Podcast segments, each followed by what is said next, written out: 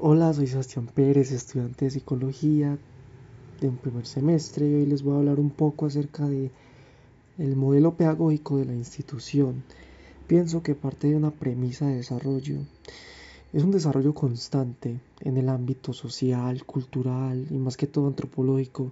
Nos centramos mucho en lo antropológico porque en el contexto de la modernidad es lo que se vive cómo entendemos la educación, cómo se gestiona, cómo recibimos, compartimos, difundimos, debatimos la información que aprendemos. Se realimenta con el ser humano como algo multidimensional o multifacético por todas las ramas de las que podemos aprender, especializarnos, lo que conocemos, cómo tratamos a nosotros mismos, a los demás, y el cómo enseñamos y cómo Debemos muy en cuenta el contexto de la época del que estamos hablando, porque es un factor muy importante a la hora de saber cómo y por qué se enseñan ciertas cosas, por qué nos enseña esto, qué pensaba la gente de esto en esa época.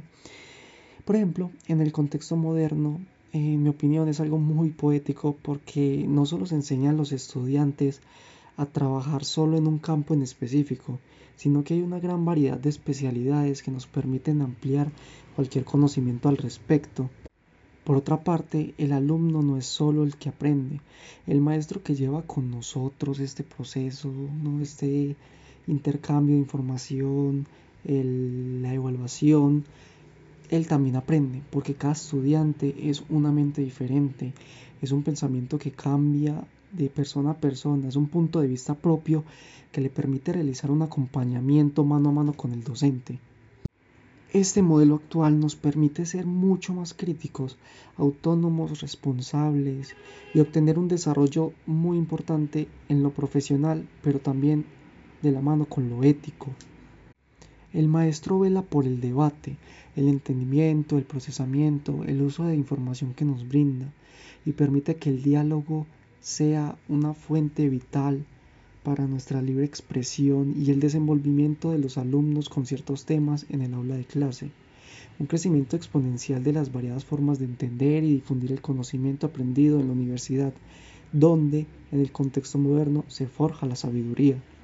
para tener por, digámoslo así, el, como esa conexión en el aula de clase, como un buen ambiente, tenemos que tener muy en cuenta el cómo tenemos nuestra disposición para aprender, nuestro, nuestro criterio, nuestras dudas, nuestros aportes a la profesora o profesor para que sea una retroalimentación mucho más entendible, fácil de procesar y llevando a cabo la comprensión total del tema del que está tratando aquel docente.